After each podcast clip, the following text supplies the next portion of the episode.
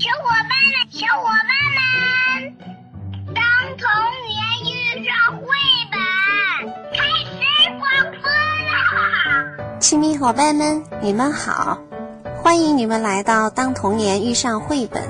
在生活当中，你们有没有遇到过这样的情形？当某一件事情惹你生气的时候，你特别的愤怒，此时心里像有一座火山似的。不停的冒火，不停的冒火，不停的冒火，眼看着就要把周围的一切都要给吞噬了。这时我们该怎么办呢？现在我们一起来听听高人的高招吧。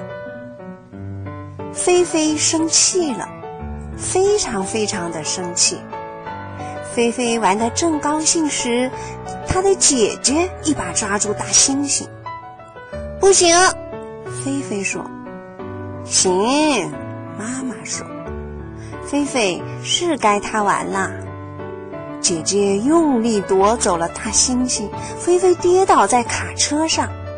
哼，这下菲菲可是气极了，她踢打，她尖叫，她想把所有的东西都砸掉，她发出火红火红的咆哮。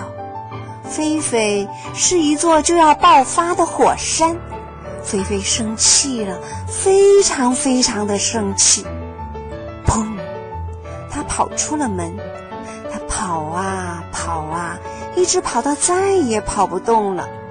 然后他哭了一会儿，他看看石头，看看大树，又看看羊齿草，他听见了鸟叫。